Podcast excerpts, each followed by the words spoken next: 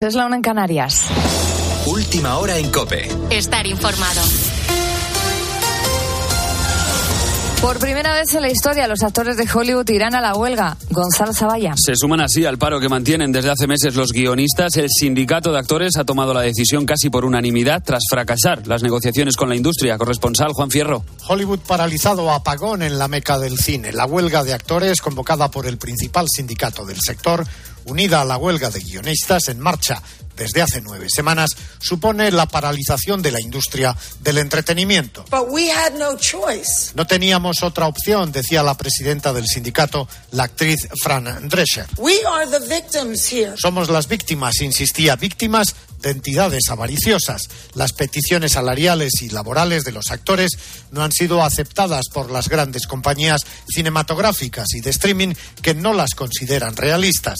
La paralización puede suponer pérdidas de hasta 30 millones de dólares al día para el sector, una huelga que, según Hollywood, llega en el peor momento tras la pandemia. Esta huelga va a afectar a entregas como La Casa del Dragón o Stranger Things a nivel de series y a la segunda entrega de Gladiator, Mortal Kombat, las nuevas de Avatar o la tercera de Paddington. Con la fuerza de ABC. Cope, estar informado. Aquí en España, hoy es un día en el que mucha gente se va de vacaciones, se prevé que las carreteras vuelvan a mostrar la afluencia típica de los grandes días de verano y mucha gente va a coger el coche. En ese sentido, puede que recuerdes estas palabras en el debate del lunes. Este mapa es verdad.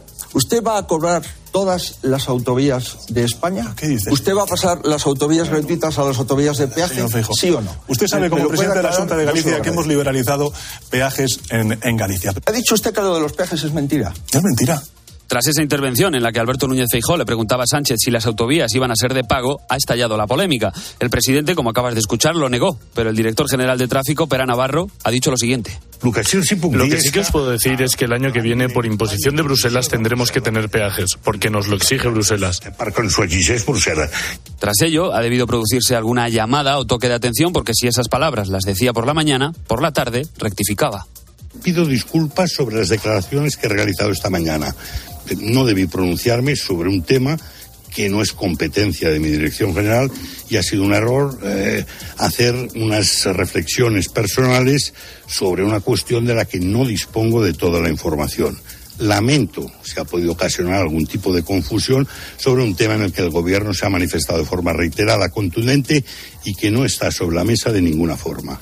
La verdad es que las primeras palabras que pronunciaba Pera Navarro no dejaban mucho lugar a dudas. De todas formas, precisamente a pocas horas de que muchos empiecen a coger el coche y se lancen a la carretera, los carburantes empiezan a subir. Están recuperando la tendencia alcista tras una semana de, de tregua, aunque siguen lejos de los máximos históricos. Ignacio Arzuaga. Buenas noches, Gonzalo. El precio medio de la gasolina hoy es de 1,61 y del diésel 1,45. Es la segunda semana consecutiva en la que los precios suben, aunque sigue estando lejos de los 2 euros por litro que se pagaron en 2022. De momento es un precio asequible, pero se prevé que sigan aumentando durante el resto del verano.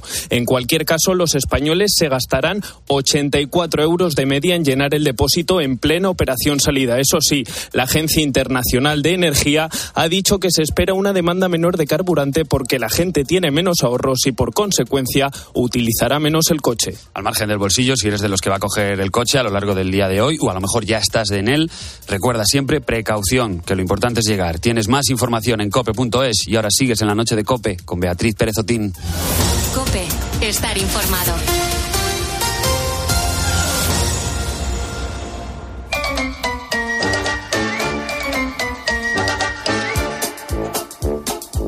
Escuchas la noche. Con Beatriz Pérez Otín. Cope, estar informado. Son las dos y cuatro minutos, es la una y cuatro minutos si nos escuchas desde las Islas Canarias. Bienvenido, bienvenida a la noche de COPE. Vamos ya con nuestra segunda hora del programa, juntos en la madrugada. En estos primeros minutos te quiero presentar a Iván Brocheta. Quizá has oído hablar de él porque su historia es muy singular. Iván es un exfuncionario de justicia que lo dejó todo por su verdadera vocación, el humor. En el mundo del espectáculo se le conoce como el terrible hombre Brocheta. Las cosas le iban bien, interpretaba sus monólogos de vez en cuando, llenaba las salas de Madrid y poco a poco fue haciéndose un nombre. Un día un amigo le propuso llevar su espectáculo a la cárcel de Extremera, donde estaban empezando precisamente a utilizar el humor como terapia para los presos, e Iván no lo dudó ni un segundo. Es una iniciativa eh, de un amigo mío, compañero, que se llama Santiago, es un cómico también de, bueno, conocido, que aparte es integrador social y se le ocurrió la idea y me dijo, oye, ¿por qué no te vienes? Tal. Y a mí de las cosas que más me gusta hacer en la vida son cosas benéficas para ayudar al resto, pues dije, pues para allá que vamos. Puede sonar un poco raro eso de hacer espectáculos de humor en la cárcel. Si lo piensas, incluso mm, puedes ir asustado si no estás familiarizado con el mundo penitenciario. Pero no ha sido el caso de Iván, que afirma sentirse muy seguro. La gente va con miedo y dice, ay, a ver si va a montar un motín. Y dice, también sería mala suerte, ¿no? que, el, día que tú vas a ir a hacer algo se monte un motín. O sea, no, seguridad por todos los lados, respeto. Es, mira, es como digo yo, eh, una pequeña ciudad. Simplemente que está todo el mundo un poco más controlado. Además, Iván es un monologuista valiente. A él le da igual quién esté delante, quién le esté escuchando. Está acostumbrado a que a veces el público no sea de risa fácil. Así que imagínate hacer reír a los presos. Es más, el terrible hombre brocheta no se corta ni un pelo y hace precisamente chistes sobre ellos. Tengo chistes carcelarios y el, día que llegué allí le dije, bueno, ¿qué tal? Le digo, ¿qué tal, qué tal lo habéis aparcado? O, por ejemplo, hace un día para dar un paseito por la calle, que no sé qué hacéis aquí. A cositas así un poquito, pues, hilarantes. Seguramente, amigo Hugo, te estés preguntando si le compensa ir hasta allí o exponerse a que el espectáculo no salga bien. A lo mejor todo este esfuerzo no merece la pena, ya que tampoco le pagan por este trabajo. Sin embargo, Iván nos enseña que el dinero no lo es todo. Muchas veces a nosotros no se nos paga con dinero se nos paga con un aplauso, se nos paga con un muchas gracias, o, como me pagaron a mí el otro día, diciéndome, durante una hora me has dado la libertad. ¿Tú sabes que te digan eso, cómo te quedas de ancho? Pues imagínate que te digan eso, durante una hora me has dado la libertad. Seguro que sabes eso de que un día sin risa es un día perdido, ¿verdad? Y así es la vida. Lo dijo Charles Chaplin. Sea en el lugar que sea, en cualquier momento, la risa y el buen humor siempre nos pueden salvar.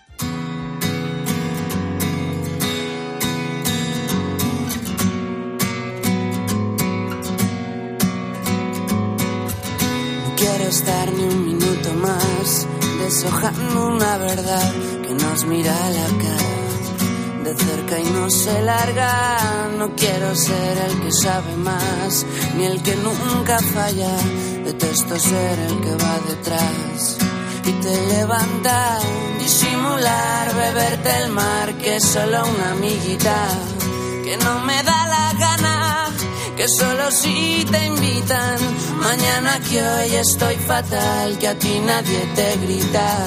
Que lo hago porque corre tu sangre por mi tripa y yo curo más que todo lo que puedas respirar. Vamos a frenar, confía, brother, sigue mi compás todo y más.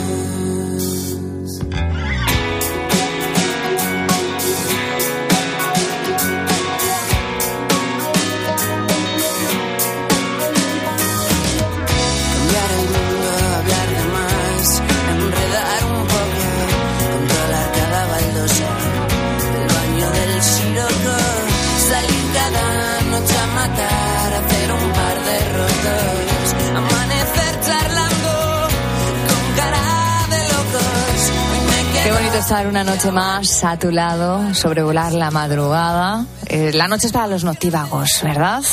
Es 14 de julio, estamos en el Ecuador del mes de julio y quizá muchos estáis ultimando los detalles antes de iros de vacaciones. Bueno, pues nos vamos a ir con buenas lecciones aprendidas, porque en unos minutos va a estar con nosotros David Cicuendes, nuestro entrenador emocional. Hoy vamos a aprender a quitarnos de encima los debería, los tendría que, que no son más que un lastre que nos aleja de la felicidad. Y un poquito antes vamos a descubrir cómo importantes pueden llegar a ser los insectos en nuestro ecosistema, incluso en el más cercano, el de nuestro hogar. Si no te gustan las arañas, avispas o cien pies, esta noche nuestra jardinera Belén Luengo nos va a descubrir por qué son importantes respetarlos y mantenerlos en nuestro huerto o en nuestras plantas. Toca un nuevo episodio de Entre el Verde.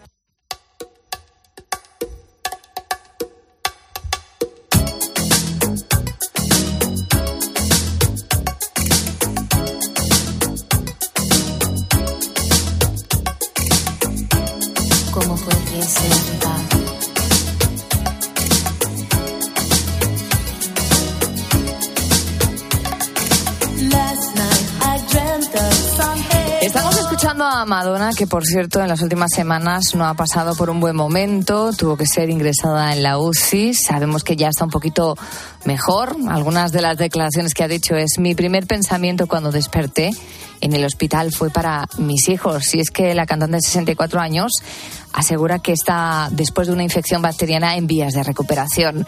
Nosotros hemos decidido hacer un viaje en el tiempo, recuperando esta isla bonita, porque quizá pueda ser tu destino vacacional y tiene mucho que ver con el dilema que hemos preparado para ti este viernes. Raúl Iñares, buenas noches. ¿Qué tal, Beatriz? Pues mira, seguimos recibiendo los mensajes de nuestros oyentes que nos están diciendo si prefieren ir a esa isla tropical con problemas medioambientales o si por el contrario, pues irse al destino montañoso, posiblemente privando a sus comunidades locales de ingresos económicos. Están mandando sus notas de voz al 661 20 15 12 y escribiéndonos en nuestras redes sociales, en Facebook y Twitter, en arroba la noche de cope. Uno que nos escribía, por ejemplo, era José Antonio de Huelva, que me encanta su respuesta. Nos dice, si puedo, voy a los dos destinos y apoyo a ambas comunidades. Si es que para qué elegir. ¿Por qué elegir, verdad? ¿Para qué elegir si podemos ir a los dos? Y Rafael Portugal y Rodrigo tienen muy claras sus respuestas. Elijo el destino montañoso siempre porque todos los veranos en agosto voy a Contreras, que es un paraje protegido en la Sierra de la Demanda. Entonces lo tengo muy claro. Bueno, yo la verdad es que preferiría de todas maneras la isla tropical porque al fin y al cabo estoy planeando mis vacaciones y lo que menos me apetece es estar pensando en responsabilidades. Tiene razón él, ¿eh? Claro. Una vez te vas de vacaciones, al final vas a, a disfrutar. Y mira, Paco y Sito de Lorca nos mandaron estos mensajes con unas opiniones muy contrarias. Yo como vivo en un pueblo de montaña ya directamente, pues claro, para irme de vacaciones tengo que irme a lo contrario para notar la diferencia. Entonces me iría al sitio tropical. Hoy el dilema para mí es muy sencillo, ya que yo montaña siempre. No me gusta la playa, no me gusta la arena. Montaña. Y ya está. Bosque, fresquito. No, montaña, siempre montaña. Clarísimo lo tiene. ya veo, ¿eh? Cualquiera le discute. ¿A ti te gusta la, la arena? O yo, soy de, de... yo soy de montaña. Vivo en la montaña y soy de montaña, pero reconozco que al menos una vez al año sí me gusta pisar el, la arena y, y, bañarme en el mar, ¿no? El mar siempre cura también. ¿Pero una, dos o tres veces? ¿O a ti la arena en la playa no te, no te gusta, por ejemplo? Al igual que... No, a mí no me suele gustar la arena fíjate que a mí tampoco es las que me... Y las piedras menos ya, ¿eh? Si ya voy a una playa Ah, de estas bueno. de piedras, mucho peor, claro. Eh, esas sí, esas son complicadas, sobre todo para tumbarse. Y ya por último te pongo a Jesús de Huelva. No tenemos a Jesús de Huelva, pero lo No tendremos, lo, tendremos, lo recuperamos luego. Bueno, pues pueden mandar su nota de voz al 661 20 15 12 o dejarnos sus comentarios en nuestras redes sociales. En Facebook y Twitter somos arroba la noche de cope.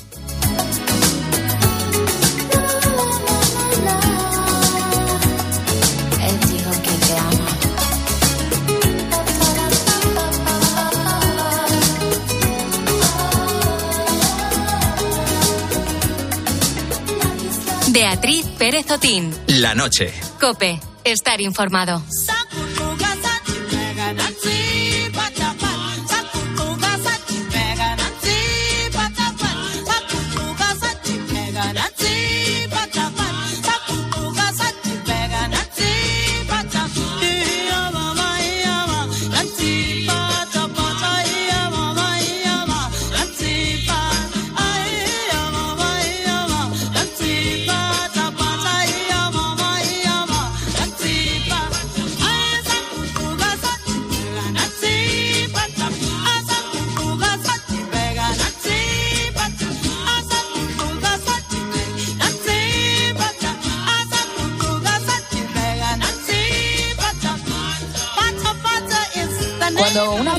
Lleva dos décadas de trayectoria musical, puede llegar a anhelar sus inicios. Incluso sus seguidores más acérrimos tienen ganas de volver a escuchar las canciones que hicieron engancharse a dicho artista. Es el caso de Soledad eh, Pastobruti, La Sole, la voz argentina que presenta su nuevo álbum natural y que suena así.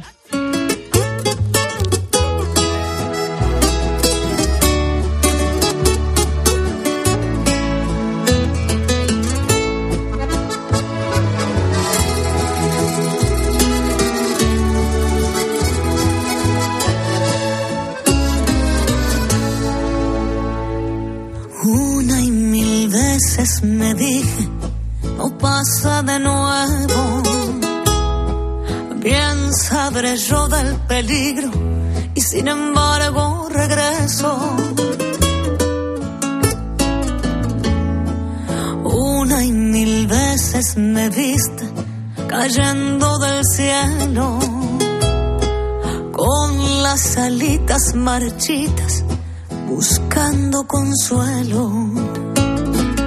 Una melodía vino. Es su decimonoveno álbum, un nuevo proyecto que sin embargo recupera la esencia tradicional. Qué suerte, Soledad, tenerte aquí en la noche de Cope. Bienvenida. Bueno, muchas gracias. Un placer enorme. Decimonoveno álbum, 20 años de Sí. carrera. Perdona. En realidad no me, ah, no me gusta corregir, pero ya llevo casi tres décadas de carrera. Tres décadas. Porque llevo casi, yo llevo 27, van a cumplirse 28 años de carrera. ¿Aún así?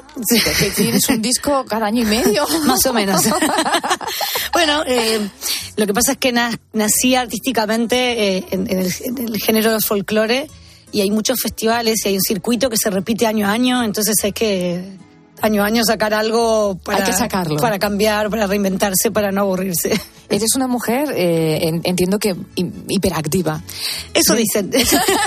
para mí normal, para mí normal. Sí, de hecho me, me apodaron el, el, eh, uno de los apodos que tengo de los tantos es el tifón de Arequito. Arequito es mi pueblo y tifón porque también porque donde paso. Ahora ya no, ya con tantos años, no tengo tantos, pero ya con otros años, para decirlo de otra manera, estoy un poco más calmada, pero cuando tenía 15, 16 era como una especie de huracán que llegaba a un escenario con el poncho que revoleaba y la gente queda, dice que la gente queda muy ex- exhausta después de un recital mío. Y cuando ves eh, un vídeo de, de esa Sole ad- adolescente o tan joven, ¿qué te provoca o qué genera en ti? No, me provoca ternura. eh, de alguna manera, no me, pare- no me parece que sea yo, sinceramente, porque es como, eh, me veo muy diferente, pero sí agradezco a esa niña, adolescente que fui, eh, no, la, la decisión, la valentía de, de subirse cada fin de semana a un escenario, eh, hacer lo suyo, ¿no? Eres muy querida, tienes una larga ca- carrera, reconocimiento también internacional y aún así no has querido moverte de tu pueblo, de tu No. pequeño pueblo de 6.000 habitantes. ¿Sigues fiel a tus raíces? Sí, siempre, siempre supe, no sé si supe, siempre pensé que no hacía falta. Eh, y hoy con las redes sociales menos todavía. Eh, siento que ahora el mundo queda más cerca, o sea, no es, no es como antes. Y además porque lo, más difícil que me toca a mí eh, el día a día es combinar mi vida privada con mi vida pública o con mi carrera, con mi familia. Eh, no me gusta decirle carrera, pero bueno, mi profesión. Eh, y creo que es sano volver al pueblo y volver a hacerla de siempre después de, no sé, de un concierto, de lo que sea. Siento que vuelvo a, a- a- a ponerme descalza, a tener como un contacto más natural, como se llama el álbum, eh, con, con la gente que me vio crecer día a día, ¿no? Vamos, que la Sole puede bajar a comprar el pan sin que la paren en su pueblo. Totalmente, porque la gente está muy acostumbrada a verme. No es algo, ay, va la Sole, ¿no? ya saben. Por ahí sí me saludan o alguien, pero la verdad es que ya están muy acostumbrados. Bueno, tengo que contarle a nuestros oyentes que estamos ante una de las grandes artistas argentinas, que es todo un referente. ¿Notas un cariño parecido al de los argentinos cuando llegas a España? Porque al final también somos como primos hermanos, ¿no? Sí, tenemos mucho en común, por supuesto. De hecho, por eso también uno intenta siempre llegar a, España con la música, porque suponemos que en esta cercanía también se abren puertas. Pero mm, sí, claro que sí. Y hoy, hoy España tiene muchos argentinos también viviendo aquí, o sea que eh, hay, hay muchas posibilidades. Pero a mí me encanta España, me siento que, sobre todo Madrid, es una ciudad que disfruto mucho, de, de la comida, de la gente, de, de un montón de cosas. ¿Qué te gusta de Madrid?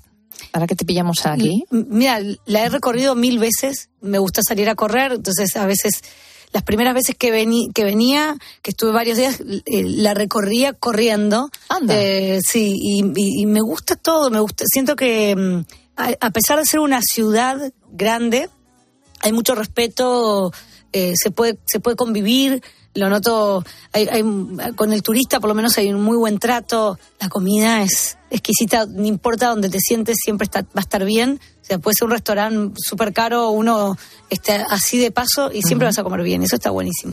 Decimos que ese trabajo surge de la fusión, la soledad de antes y el estilo que has ido adoptando con el paso del tiempo, ¿no? Con las nuevas experiencias. Las raíces siempre permanecen y es bueno recordar de dónde venimos. No sé si esa es una de las explicaciones que le podemos dar a Natural, tu nuevo trabajo. Sí, es una vuelta a, a las raíces. Yo- mis primeros cuatro discos son muy, muy puros de raíz.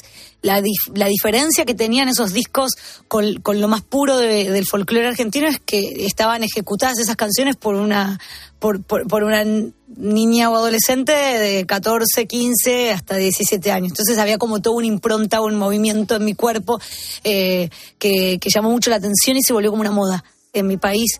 eh, y todos los chicos de mi edad empezaron a, a escuchar folclore cuando no se pasaba el folclore en la radio. En las radios que, que hacían ranking no existía el folclore y empezó a aparecer en los rankings, empezó a aparecer en los cumpleaños de 15, casamientos.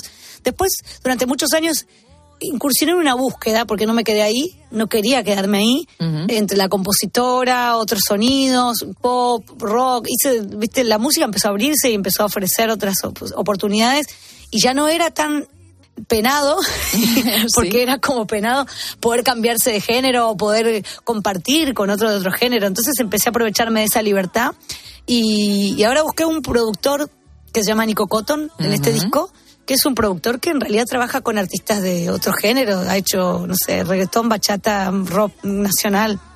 Y le digo, yo quiero hacer un disco. Eh, ¿qué, ¿Cómo me ves? Y él me dice, yo quiero hacer un disco de folclore con vos. Anda. Dije, bueno, si te animás. Dice, yo la verdad es que no entiendo nada, pero... pero Me apetece. Claro, y empezamos a trabajar juntos, buscamos así a músicos que sí estaban muy cerquita del género y salió este disco que tiene que es hermoso porque tiene mucha delicadeza. Quiero que escuches con atención esto, Soledad. A ver. Comienza a pechar la gente al llegar porque el baile se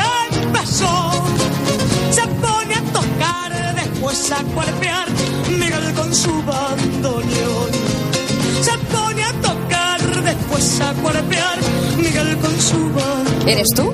Sí, mucha, mucha gente decía, ¿quién es ese varón que canta? ¿Quién es ese hombre? Decían. Así te recuerdo yo.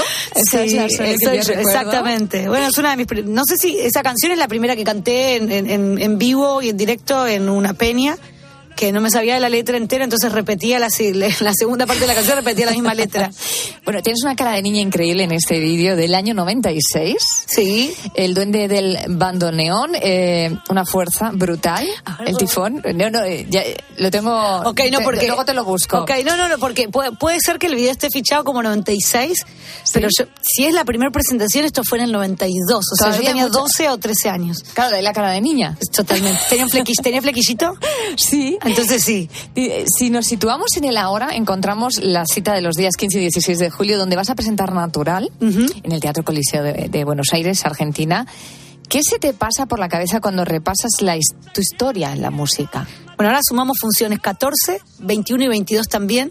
Eh, ¿Qué se me pasa? En principio, cuando miro para atrás, siento un poquito de cansancio, ¿no? Digo, ¿qué? ¿Te quieres jubilar ya? No. No, no, no, no, no diría jubilarme, pero sí es como, sí, he vivido estos 27, 28 años con tanta intensidad, con tanta pasión, que a veces digo, ¿será que siempre va a ser así? ¿Será que voy a aguantar ese ritmo? Eh, pero estoy muy orgullosa. Yo creo que so- soportar el paso del tiempo, artísticamente hablando, es una de las cosas más difíciles para una persona que se expone continuamente en un escenario. Y lo que más me quita el sueño es llegar a un punto, a un lugar donde el respeto, el cariño sigan intactos y, y- intactos y que no que uno no, no, no termine siendo en- del escenario un lugar de, no de- de- que le falte el respeto al público, en que no digo dar lástima, pero no sé si me explico, ¿eh? Sí. llegar a un momento en donde por- que la gente dice por qué lo hace, ¿no? Bueno, pero se me viene a la cabeza. María Dolores Paradera. Sí. Fíjate, todos los años que No, estás no, no, los por eso no, no tiene que ver, no tiene que ver con los años ni con la edad, tiene que ver con la, con las ganas y con la intención. Y con estar preparados todos los que vivimos de esto para que cuando lleguen, cuando acu- acumulemos años, eh, esos estén bien llevados, ¿no? A eso me refiero. Creo prepararse eh, físicamente, técnicamente. Hay un montón de, de recursos. A veces hay gente que dice, ah, bueno, lo mío fue un golpe de suerte en el comienzo de mi carrera. Y mucha, mucha confianza de mis papás, sobre todo de mi papá, en estas dos hijas, pues yo canté con mi hermana muchos, muchos años. Eh, y, y empujar este proyecto que parecía una locura en su momento, que parecía un sueño. Pero también cuando, cuando ya vi que era mi trabajo, Eh, cuando ya vi que había un contrato de por medio, me lo tomé muy en serio y traté de estar a la altura de las circunstancias, siempre.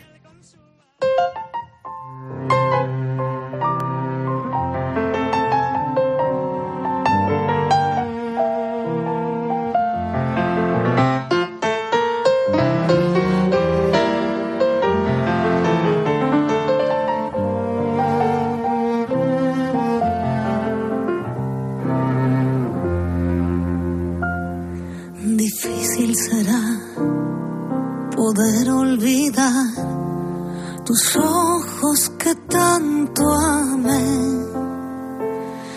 Y mientras la noche se va, solo sé que ya nunca más has de volver.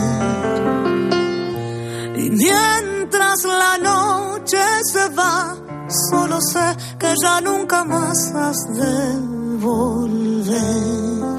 La del olvido. Estamos charlando con Soledad, nos presenta su nuevo trabajo, Natural. Es un disco que cuenta con 10 canciones, tres de ellas tienen vídeo. Pero lo curioso es que cada uno de los temas es un género musical distinto. Sí, como Argentina que tiene como muchos géneros. Esto es una samba. Esto es una samba, es una samba muy clásica, es un autor que ya no, que ya no está con nosotros. Eh, y es como hicimos un rescate de una letra que yo creo que puede tener mucho mucha actualidad porque habla del amor y el amor nunca pasa de moda. Y quien toca el piano que es lo loco es un, un chico que fue becado desde los cuatro años para aprender y hoy es uno de los colaboradores más cercanos a Bizarrap. Eh, pero pero su, su, su carrera musical nace con el folclore Fíjate. y mira cómo toca no Hablando de momentos con otros personajes importantes de Argentina, quiero que escuchen esto nuestros búhos. a ver Por otra noche como esta, la Argentina y todo el mundo te da las gracias. Yo doy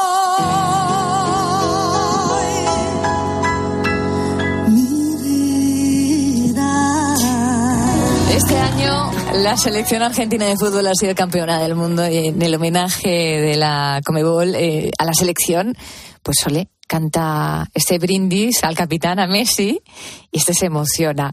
¿Qué recuerdas de ese momento? la verdad es que me pareció una gran responsabilidad porque era una especie de regalo, sorpresa para ellos, sobre todo para Leo. Había un video detrás mío mientras yo cantaba. La canción es bastante larga, tiene una letra muy linda. Eh, para quienes no la conocen, se las se las este se las recomiendo no porque la cante yo sino porque hay mucha gente que se identifica con esta letra Eh, y fue muy muy emotivo. Me acuerdo que me dijeron los de la producción bueno a vos te toca emocionar a Leo Messi wow como si no hubiese vivido tantas cosas Leo. No, es muy difícil emocionar a una persona que ha tenido tanto en su vida y la verdad es que creo que se emocionó. Esta canción también es muy especial para nosotros para mí, porque me la dedicaron a mí hace 17 años, alguien me la escribió contando un poco mi historia y todo lo vivido. Después porque se viralizó cuando se la pude cantar a Maradona que vino a verme al teatro. Eh, hay un video que anda dando vueltas por ahí, la gente mira todo el tiempo emocionado por lo que pasó y bueno, y, después con, con Messi. Y además no es casualidad, cuando yo saco esta canción en el 2010, la tapa de ese disco, yo tengo puesta la remera de la, la selección Sí. argentina, pero del 78 Anda. Con, estoy como, estoy de espaldas, dice 10, porque yo cumplía 10 años de carrera, y estoy como revoleando el poncho, que es un gesto muy característico mío, pero que también tiene que ver mucho con lo que ocurre en, en el estadio de fútbol, que la gente arenga este, con los trapos o... Del 86 me dice, no 78, perdón. Bueno, perdón, ahí me corrige mi marido. Tenemos aquí apuntadores. Muy bien, gracias, gracias. El Mundial 86, lo repito por las dudas. Bueno, pues seguimos conociéndote en otros momentos de, de tu vida. Es una manera de presentarte y de representarte a todos nuestros oyentes. Yo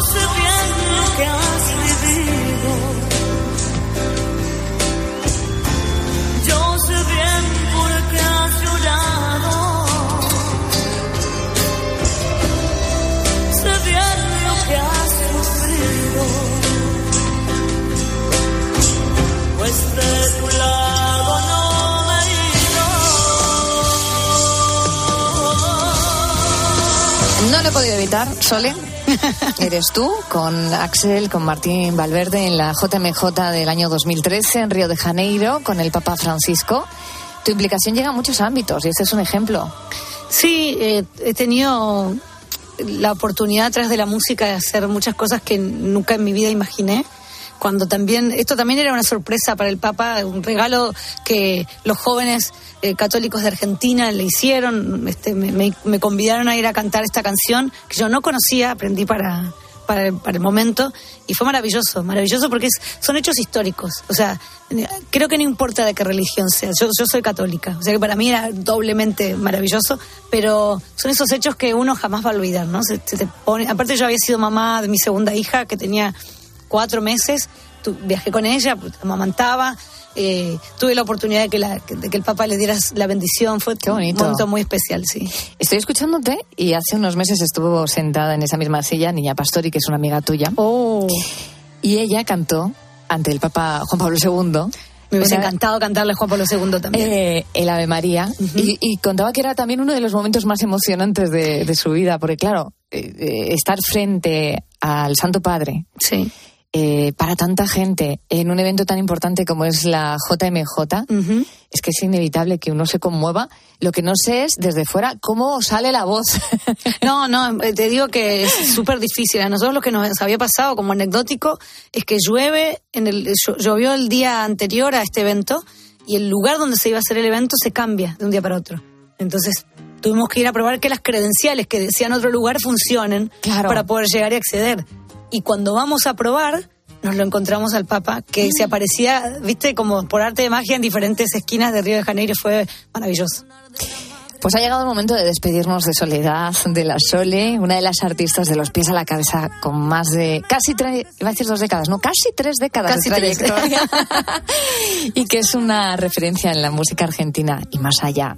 Se encuentra en estos momentos presentando su último trabajo natural, está de visita en España, la tenemos en Madrid y hemos tenido la suerte de compartir este ratito de la madrugada en la noche. Cope, desde luego para mí ha sido un auténtico privilegio. Que Gracias. vaya bien, Sole. Gracias, un placer.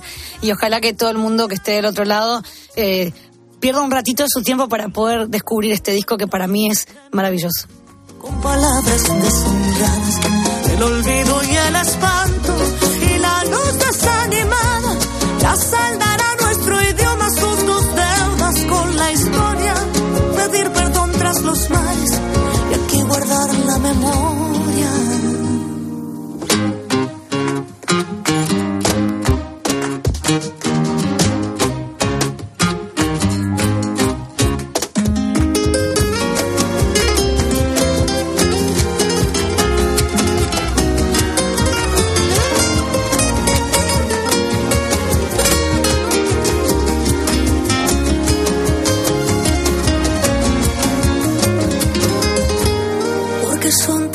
diferentes. Bogotano y rosarino, andaluz, montevideano y los tonos argentinos. Celebro la diferencia y que se tensen en el habla, el candil de la periferia y la luz metropolitana. Y entiendan mi canto en Lima, en Santiago y en Caracas. Y en todo el mundo lo entiendan,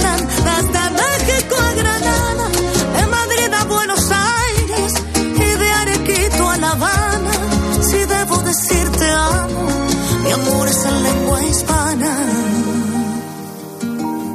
Palabra del sentimiento, sonora lengua del alma. Madre y patria de mis hijos, sonido de mi esperanza.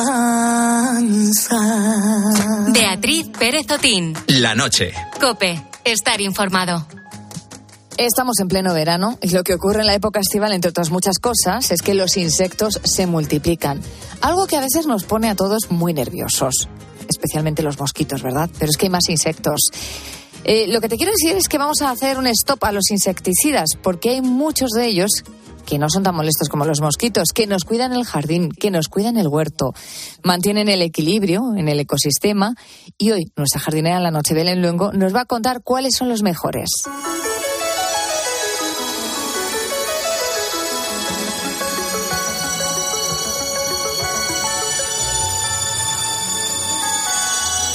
Amigo Hugo, muchas veces en nuestro huerto o en nuestras plantas nos encontramos con ciertos aliados, animales, insectos beneficiosos que nos ayudan a aumentar nuestra producción e incluso protegen a las plantas de ciertas plagas.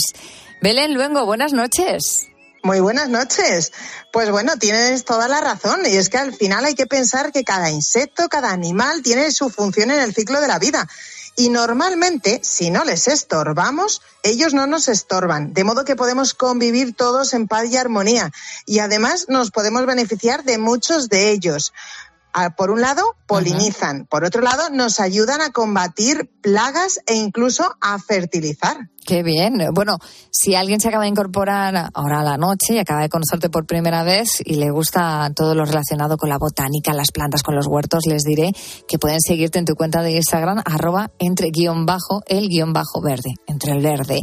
Me gusta el tema, así que sorpréndeme. ¿Cuáles son los mejores bichitos que nos ayudan a combatir las plagas? Bueno, pues te voy a sorprender seguro porque entre ellos tenemos a los temidas y odiadas avispas, porque aparte de polinizadoras, comen larvas y huevos de muchas plagas que nos atacan a los huertos y a las plantas. Otras que también, o otros que también no nos gustan nada, los chinches.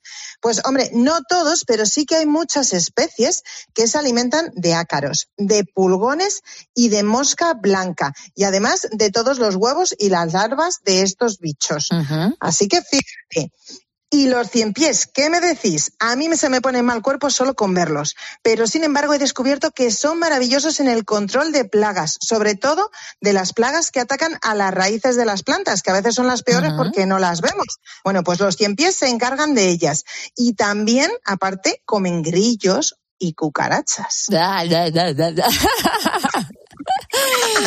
Mira, el otro día vi una imagen que era una hormiga eh, enganchada a un cien pies. Claro, no sabías tú quién tenía más fuerza, si la hormiga o el cien pies, si era el cien pies el que se quería llevar al huerto a la hormiga o la hormiga al cien pies.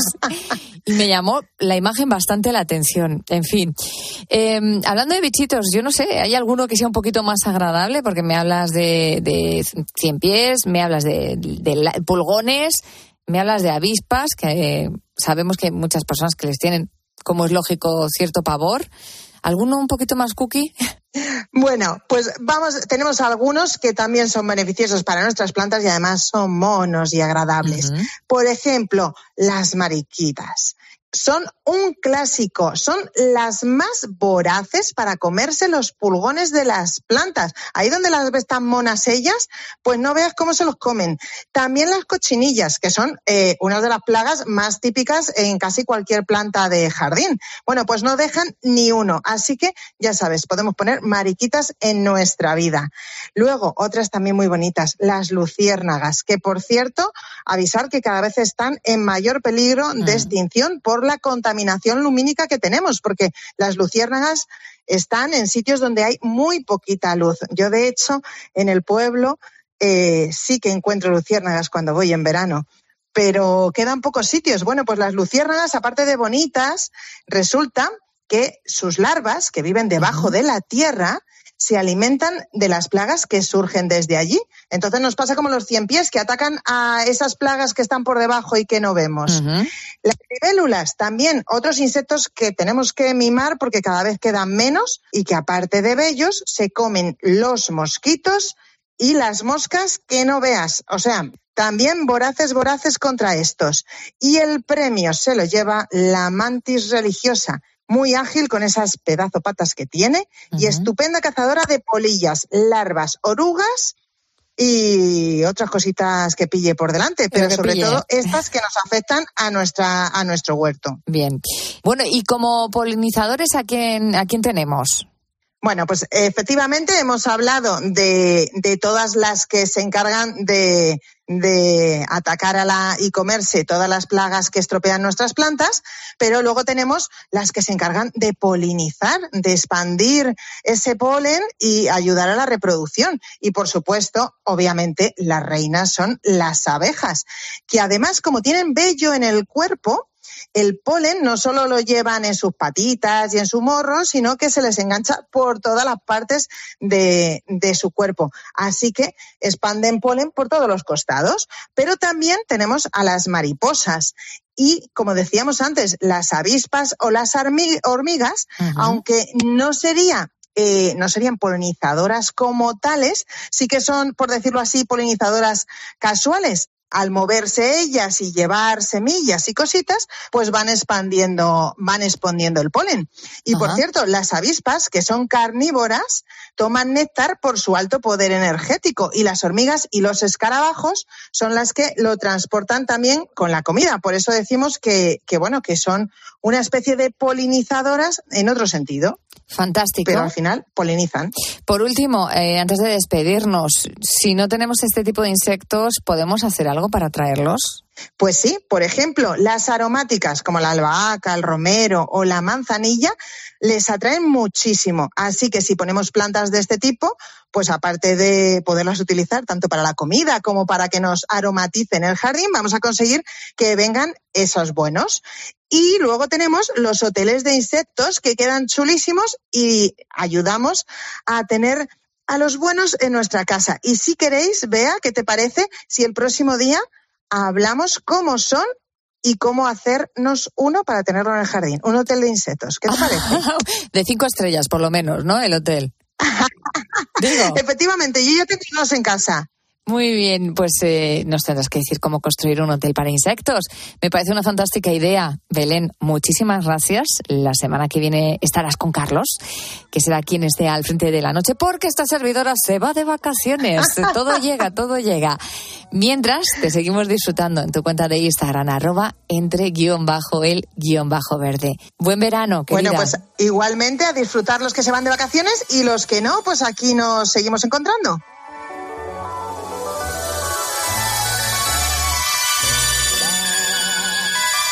Beatriz Pérez Otín. La noche. Cope. Estar informado. Me había tragado tu discurso de lleno. Incluso quise hacer tu hueco a mi lado. Para cuando quisieras volver de cero. Pero llegaron las sorpresas de siempre. Que por antiguas no menos sorprendentes. Dijiste que te ibas de manos vacías. Dijiste que era para toda la vida. Que me querrías para toda la vida. Que no me harías daño nunca 18 minutos para llegar a las 3, las 2 en Canarias. Seguimos muy pendiente de lo que nos estáis contando en redes sociales. Hoy es viernes y hemos decidido, cómo no, recuperar nuestros dilemas. Un dilema que tiene mucho que ver pues, con esta segunda quincena de, de julio en la que comienza la segunda operación salida de verano.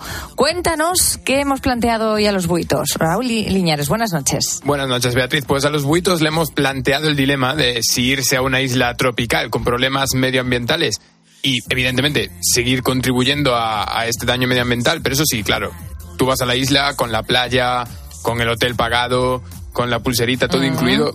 Al final es un planazo. Pero el otro, el otro, vamos, la otra opción es el destino montañoso, donde posiblemente privarías a las comunidades locales de ingresos económicos, pero a cambio estarías tranquilo, fresquito, que también tiene muchas cosas buenas. Pueden mandar su nota de voz al 661 20 15 12 y escribirnos en las redes sociales Facebook y Twitter, arroba la noche de cope. Vamos a seguir oyendo a los mensajes de nuestros buitos y ahora le toca contestar a Iñaki de Logroño y a Raquel de Santiago de Compostela. Pues por irme iría a la isla, pero ya que está tan hecha polvo y tan mal, pues casi que me decidiría por la montaña, que aparte que me gusta mucho. Pues yo me quedaría con la opción de visitar la isla tropical y para no contribuir a ese daño medioambiental que hay en la zona, pues intentaría escoger un alojamiento turístico que sea sostenible y bueno, intentaría también participar en actividades de conservación para aprender sobre los problemas que hay en la zona y así poder evitarlos. Y también es una forma de contribuir a la economía local.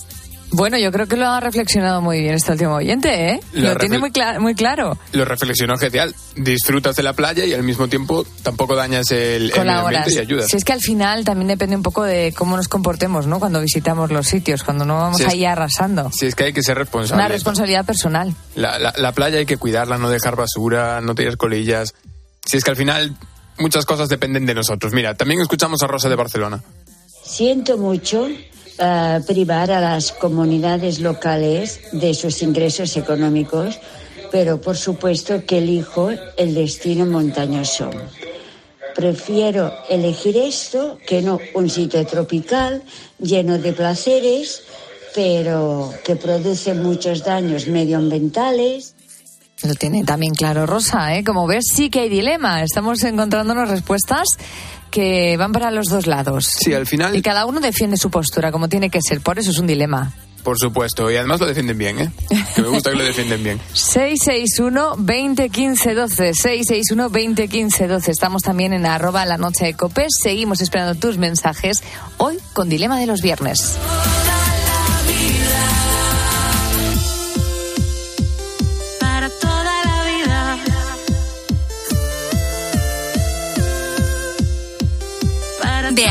Pérez Otín. La noche. Cope. Estar informado.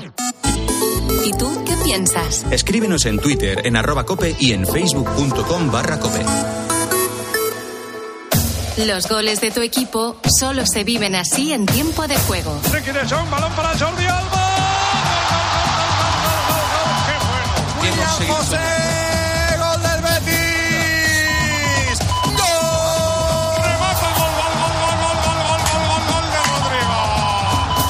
Tiempo de juego. Ataca el Atlético Rubén.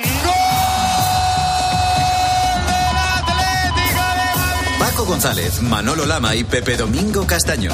Un año más, los números uno del deporte. You and me were meant to be walking free in harmony. One fine day we'll fly away. Don't you know that Rome wasn't built in a day? Hey, hey, hey.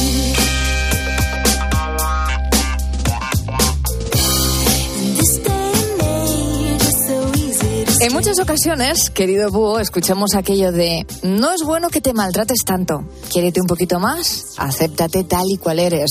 No te conviertas en tu peor enemigo. ¿Cuántas veces nos autoexigimos e incluso exigimos a los demás una forma de ser idealizada sin errores y que por no conseguirlo terminamos viviendo en una auténtica insatisfacción? Me explico. Seguro que te suenan expresiones como yo debería hacer bien todo lo que hago, es que mis padres deberían apoyarme en esto, en esto otro. Así es, querido búho, querida. Por si no lo habías pillado, esta noche vamos a hablar de la tiranía del debería.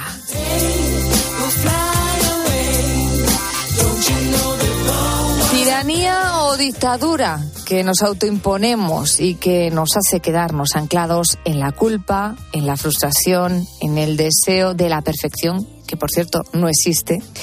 El deseo sí, la perfección no, ya te lo digo yo. ¿Eres usuario o usuaria habitual de esa frase de debería hacer esto, tendría que hacer lo otro?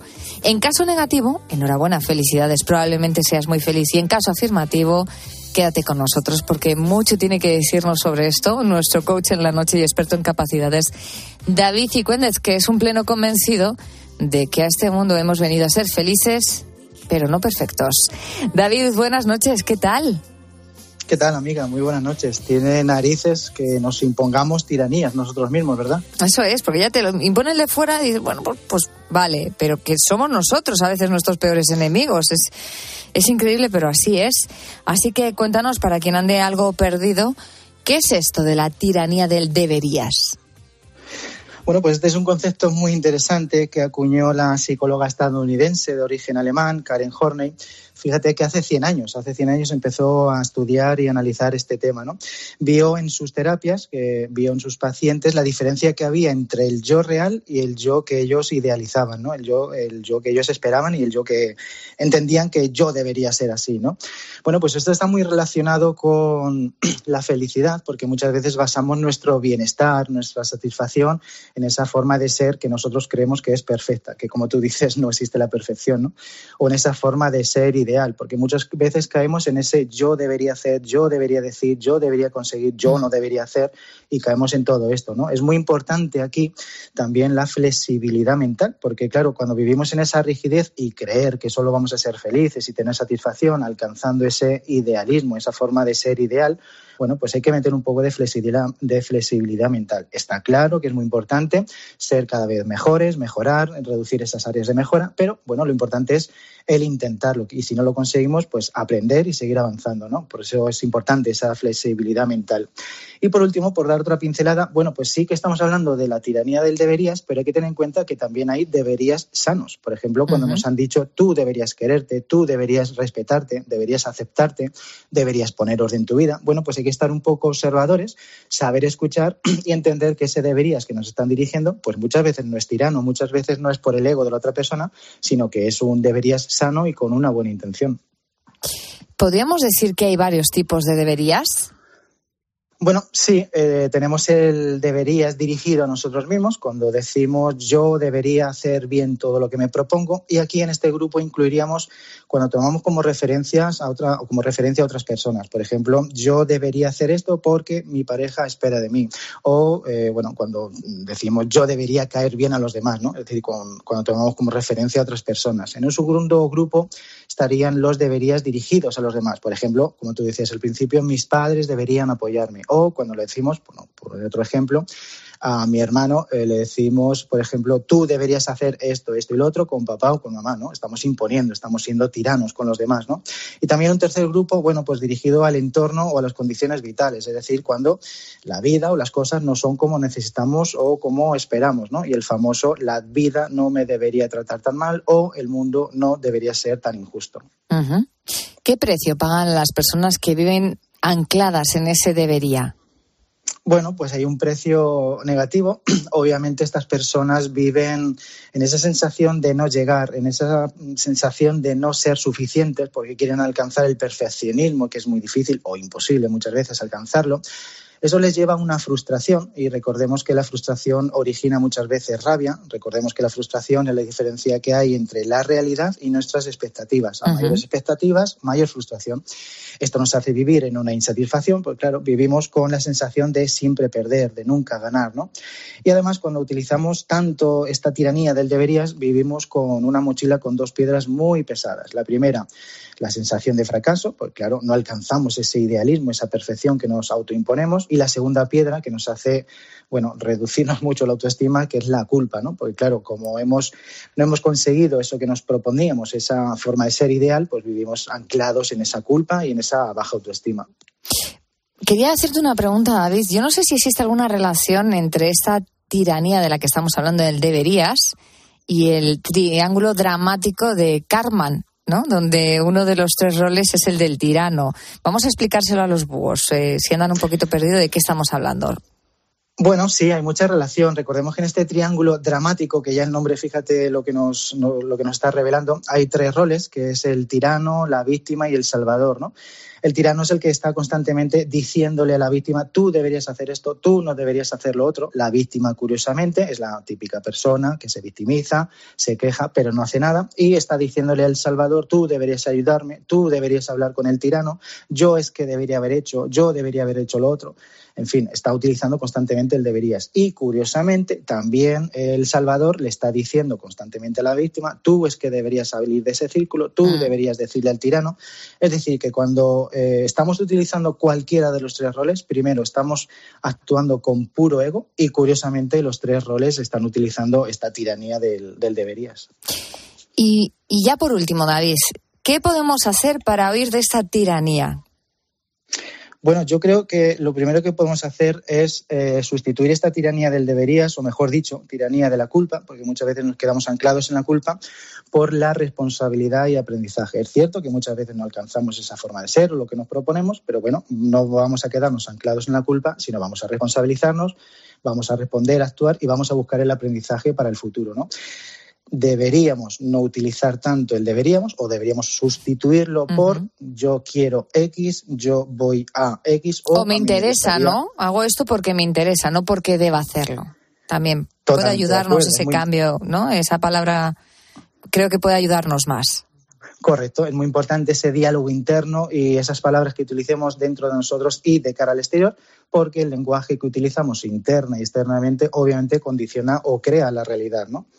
Es muy importante saber, bueno, pues entre ese yo real y ese yo ideal tenemos que preguntarnos, ¿y a mí qué me gusta? ¿Y a mí qué me hace vibrar? ¿Y a mí qué me hace feliz? Porque recordemos que muchas veces utilizamos esos deberías que queremos alcanzar, pero que no son ni siquiera nuestros, son cosas que otros esperan que nosotros alcancemos. Entonces, preguntémonos, ¿y yo qué es lo que quiero? ¿no?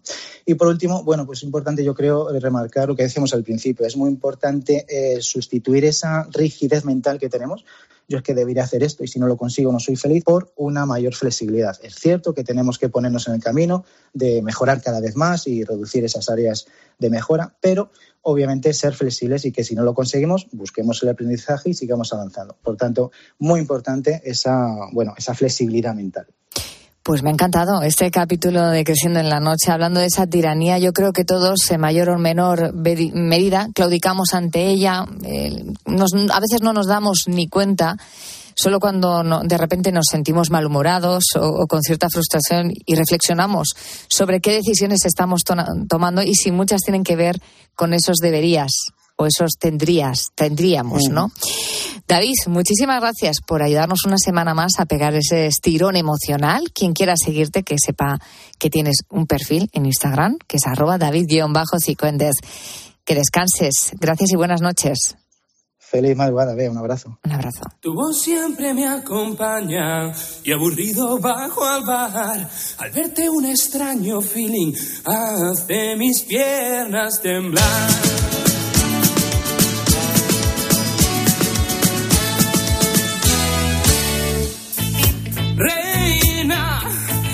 Siete mares. Quiero hacerlo otra vez. Quiero ser tu rey, ya soy tu esclavo, tu cliente y tu guardián. Yo soy tu esclavo, tu cliente y tu guardián. Soy el mejor, te llevo a lo más alto, te vuelvo a dominar, hecho por la extra. En tres minutos y medio vamos a llegar a las tres, una hora menos en Canarias. A partir de las tres esperamos la visita de nuestro compañero Darío Novo, que nos trae un nuevo episodio de Mientras los otros duermen. ¿Y qué tipo de profesión crees, eh, a qué tipo de profesión crees que le ha dedicado el episodio de hoy? Pues nada más y nada menos que a los operarios que trabajan en la carretera también por la noche. Quizá como digo siempre, tú seas uno de ellos. Si quieres, te puedes poner en contacto con nosotros en el 661-2015-12 y contarnos cómo te va esta madrugada y en qué carretera estás trabajando. Mientras, vamos a ver cómo va el dilema de los viernes. Raúl Iñares, buenas noches. Buenas noches, Beatriz. Pues nuestros oyentes están mandando sus mensajes al 661-2015-12 y escribiéndonos en nuestras redes sociales, en Facebook y Twitter, donde somos arroba la noche de cope. Vamos a escuchar a Martín y a Cristina, que ellos son más de montaña. Yo hace años que soy más de, de, montaña, quizás es porque me hago mayor. Y yo la verdad es que prefiero irme a la montaña y disfrutar ahí de, del paisaje, de la tranquilidad, de la naturaleza y además contribuir un poco a la economía de estos pueblos rurales que parece más agradecido que no en un sitio turístico como, como la playa. Yo es que soy más de montaña, la verdad, o sea que sin dudarlo, montaña, montaña. Mira con qué alegría nos Y lo dice. montaña, y montaña. Muy bien. Y por último, escuchamos en esta tanda a Manu de Zaragoza. Pues yo personalmente eh, me iría a la montaña, porque la playa, por muy bonita que sea, por mucho tal y cual, bueno, pues aparte de que la que pones aquí se estaría quedando hecha mierda, pues yo es que en la playa no he vuelto más de tres días en la playa con la arena y todo, con lo cual pues me iría a la montaña. Pero yo pienso que las, los pueblos cercanos ya, ya pillarían algo ya. No te preocupes que algo se les ocurriría para pillar. ¿Ves? A Manu tampoco le gusta la arena. Lo de la arena es importante, ¿eh? porque es lo que echa muchos buitos para atrás. Pero tiene la pulsera del todo incluido. Es que ¿eh? eso- Yo ahí voy chinchando, voy chinchando. Eso es un puntazo. Recuerda los canales de comunicación del programa. Pues pueden mandar sus mensajes al 661 20 15 12 y dejarnos sus comentarios en nuestras redes sociales, en Facebook y Twitter, donde somos arroba la noche de cope.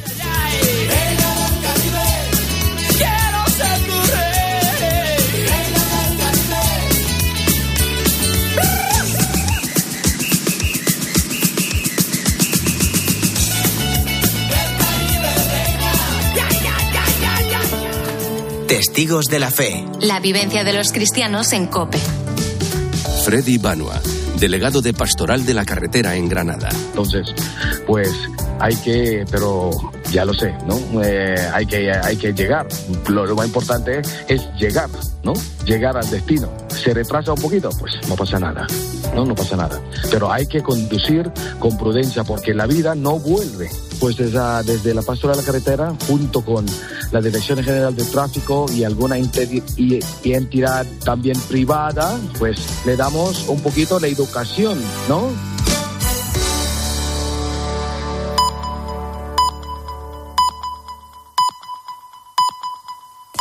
Son las tres, las dos.